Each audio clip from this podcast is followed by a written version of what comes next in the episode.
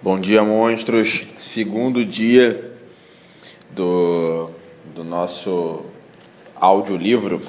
Eu vou ler de novo hoje um trecho do livro Vermelho de Vendas: Princípios e Técnicas de Excelência em Vendas de Jeffrey Gitomer. É um livro muito bacana e é, enquanto ainda tiver coisa bacana nele, eu vou continuar lendo, ok? E vou passar para outros livros, eu tenho muitos, né? Vamos lá. É, chute seu próprio traseiro. Você já teve um mau dia? Já perdeu uma venda que, que pensou estar fechada? Já afundou alguma vez? Já foi rejeitado dez vezes seguidas? Alguém já lhe disse sim e três dias depois evaporou? Não consegue falar com eles pelo telefone? Eles não retornam sua ligação? Como você reage e responde a essas situações? Você tem todo o treinamento de vendas de que precisa? Você assiste a TV à noite quando deveria estar lendo livros de vendas ou se preparando para sua visita de vendas no dia seguinte? Você faz um social em momentos em que não deveria? Você chega no trabalho pontualmente em vez de fazer uma, uma ligação de vendas e uma venda de manhã? Esses são sintomas, não problemas. São sintomas de que você não está motivado, que não tem iniciativa, que não é responsável pelas vendas e que está vendo seu cargo como um trabalho e não como uma carreira. Quer saber o que fazer? Quer saber uma maneira certa de garantir que terá o sucesso, o dinheiro e a, reali a realização e a gratificação pessoal que vem com uma carreira em vendas? Aqui está a sua resposta. Chute seu próprio traseiro. Ninguém fará isso por você. Ninguém quer realmente ajudá-lo. Muito poucos o inspirarão menos ainda se importarão com você. As pessoas cuidam de si mesmas, de si mesmas, exatamente como você. Os vendedores, não você, é claro, tendem a se lamentar. Vendas lentas, ligações sem retorno, concorrência desleal, o de sempre. Eles se lamentam das mesmas coisas há 100 anos. Se você quer uma apólice de seguros para garantir o sucesso em sua profissão de vendas, é melhor você mesmo emiti-la, pagá-la, intitular-se o portador da apólice e lá no final nomear-se o beneficiário. Então, tenha coragem de assinar o documento e assumir um compromisso consigo mesmo. Não venha se lamentar comigo que seu chefe é um idiota. Mude de chefe. Não se lamente que o cliente não retorna a sua ligação. Estude voicemail. Não se lamente que sua empresa não lhe dá um notebook. Eles são vendidos na loja de computadores. Compre um. Agora, pare um momento e veja os títulos sobre vendas em sua biblioteca. Que tipo de livros e fitas você tem sobre vendas, habilidades de apresentação, atitude positiva, criatividade e humor e que você lê e consulta todo dia? Deixe-me dar a resposta: não é o suficiente. Independentemente de sua situação em vendas, de seu sucesso até esse ponto, de sua empresa e de seu chefe, você tem uma responsabilidade consigo mesmo de atingir o nível de sucesso que você mesmo estabeleceu. Não é uma cota. As cotas, para mim, são uma enorme besteira estabelecida por gerentes que não seriam capazes de atingi-las se suas vidas se dependessem disso. Se você é um excelente vendedor, deveria atingir sua cota nas duas primeiras semanas do mês e começar a colocar dinheiro de verdade no banco nas duas últimas. Deveria fazer seu gerente se aproximar de você para descobrir como faz isso. Deveria fazer o presidente da empresa ligar para você para cumprimentá-lo por seus sucessos. Mas deixe-me dar uma boa pista. A única forma disso acontecer é se você tiver motivação, determinação e dedicação ao trabalho para começar antes de todos se levantarem e só acabar depois que todos forem dormir. Chutar seu próprio traseiro não é uma afirmação, é um axioma. Esta é uma regra inviolável que cada vendedor, inclusive você, deve seguir diariamente. Assim que você entender e perceber que ninguém lhe dará um diploma de sucesso, isso é algo que você dá a si mesmo. 25 anos atrás, eu estava à porta do hotel em Chicago esperando por Mel Green, o CEO da Advanced Process Supply, meu cliente. Era fevereiro. A neve caía de lado, eram 5 e meia da manhã. Depois que entrei no carro e me descongelei, Mel e eu começamos a conversar sobre seu projeto mais recente, em que, como de costume, ele me fez uma ideia de se transformar em ouro. E como de costume, ele fez uma ideia de se transformar em ouro. Você é um cara de sorte, eu disse. Ele me olhou e piscou. O trabalho duro faz a sorte, respondeu. Aquela frase foi minha porta de entrada para ganhar milhões de dólares, e pode ser a sua. Nem todo ser humano concorda com a minha personalidade, minha filosofia ou meu estilo, mas nenhum ser humano pode dizer que não ralo para valer.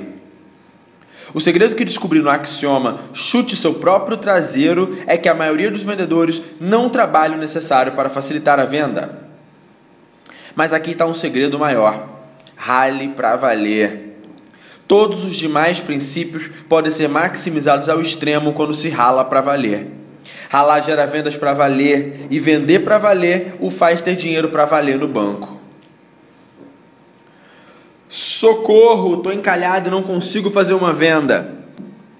Encalhou? Não está fazendo venda suficiente ou nenhuma venda? Sente-se incapaz de sair do buraco? É economia ou é você? Talvez você não esteja em um, em um buraco tão fundo, mas parece que não consegue atingir a cota. Sejamos benevolentes e chamemos isso de desempenho abaixo do esperado em vendas. Não entre em pânico, não se pressione demais, não se menospreze, não enlouqueça e, acima de tudo, não desista. Ok, ok, as coisas estão um pouco devagar, mas não se apresse em culpar isso por seu fracasso, por seu fraco desempenho antes de fazer um bom exame em você. Dê uma examinada mais cuidadosa no encalhado antes de culpar a economia. Aqui estão as principais causas para se encalhar em vendas. Não acreditar. Não acredito que minha empresa ou meu produto seja o melhor. Não acho que eu seja o melhor. Maus hábitos de trabalho. Chegar atrasado ao trabalho ou em cima da hora. Não dedicar tempo a pessoas que possam dizer sim. Más percepções que levam a uvas azedas.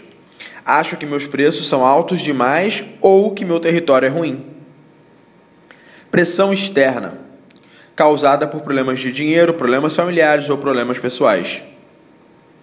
Hábitos pessoais inadequados: beber demais, comer demais, jogar ou se divertir demais depois do expediente. O chefe o intimida em vez de lhe dar apoio. Alguém que diz: faça isso em vez de eu sei que você é capaz de fazer isso. Eventos que vão contra você. Novos vendedores passam você para trás, alguém é promovido e você sabia que quem deveria receber a promoção era você. O cliente cancela um pedido grande, enfraquece sua crença pessoal ou lhe causa sérios problemas financeiros, ou ambos. Ficar deprimido com qualquer um dos itens acima. Quando você está encalhado, comece a pressionar para fechar pedidos em vez de trabalhar em seu melhor plano de jogo, que é venda para ajudar a outra pessoa e faça brilhar seus, pró seus propósitos sinceros. Quando você faz pressão para vender, o cliente potencial percebe isso e recua. Então as coisas pioram. Parece que você não consegue vender de jeito nenhum e começa a entrar em pânico. Meu Deus, eu não consigo vender nada, serei despedido, deixarei de pagar a casa, não poderei pagar minhas contas. Medo falso. Relaxe, você é melhor do que isso. O que o faz encalhar? Você mesmo. Portanto, você é a melhor, a única pessoa para resolver isso. Aqui está uma prescrição médica para ajudar a curar a doença em vendas. Estude o básico. Normalmente o que você está errado não é complicado. Normalmente o que, você, o que está errado não é complicado. De fato, você provavelmente sabe o que está errado. Seu problema é achar que é culpa de alguém ou de alguma coisa. É errado. Cite duas ou três áreas que precisam de cuidado imediato. Tenha coragem para tomar uma atitude. Revise seu plano para o sucesso ou faça um novo hoje. Liste cinco coisas que você poderia fazer para trabalhar melhor e mais. Faça um plano para trabalhar de forma tão inteligente quanto você pensa ou diz que é. A dedicação ao trabalho pode mudar a sua sorte. Mude sua apresentação, experimente abordagem diferente, adote a perspectiva do cliente. Converse com seus cinco melhores clientes, peça-lhes para avaliar a sua situação. Peça a alguém que você respeita para avaliar a sua apresentação. Leve-o com você em sua visita de vendas. Arranje um coach. Faça uma visita ao seu mentor e leve um novo plano para discutir quando chegar lá. Chegue no trabalho uma hora antes de todos. Use seu tempo de modo mais produtivo. Fuja de festas de choradeira. Não piore a situação ao se lamentar ou andar com um bando de derrotados e incompetentes. Ande com pessoas otimistas, de sucesso. Essa é a melhor maneira de ter sucesso. Divirta-se, vá assistir uma comédia, faça um pouco mais do que você mais gosta de fazer, a não ser que o excesso de diversão seja o motivo do seu encalhe. Passe 30 minutos por dia, de manhã melhor, lendo tudo sobre atitude positiva. Depois, ouça a fita sobre atitude e vendas no carro o dia todo. Ouça sua canção favorita antes da sua apresentação. Vá para a sua próxima visita cantando. Tire um dia de folga, esfrie a cabeça, reponha suas reservas, faça um plano, recomponha-se, recupere sua energia e volte com determinação renovada e mais energia. Reorganize seu escritório, mude um pouco as coisas, faça-as parecerem novas. Grave suas apresentações em fita. Ouça as fitas no carro imediatamente depois da apresentação. Faça anotações. Entre em ação para fazer as correções necessárias. Grave um vídeo de apresentação, assista com pessoas que possam lhe dar um feedback construtivo. Leve o melhor vendedor que você conhece em suas visitas durante um dia. Obtenha uma avaliação por escrito depois de cada visita. Leve seu chefe com você em visitas durante uma semana. Você terá um excesso de feedback, mas isso ajudará. Evite conversas negativas e pessoas negativas como se evitam pragas. Encontre pessoas que o encorajem em vez de colocá-lo para baixo. Quando um jogador de beisebol está batendo mal, ele fará qualquer coisa para mudar a sorte dele, desde apelar para a superstição, pé de coelho, ficar sem, sem fazer a barba, usar a mesma cueca, até mudar a posição para bater, assistir vídeos, ter treinamento extra. Mas uma coisa que geralmente acaba com essa situação é praticar mais, até recuperar o nível de desempenho.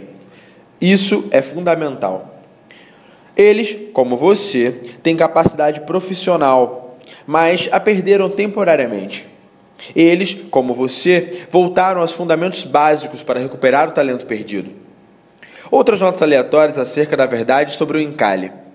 O melhor jeito de sair do buraco é mantê-lo em perspectiva. Depois que você aceita o fato de que é capaz de mudar de situação, pode começar a se recuperar. Tenha calma, você é o maior se pensar que é.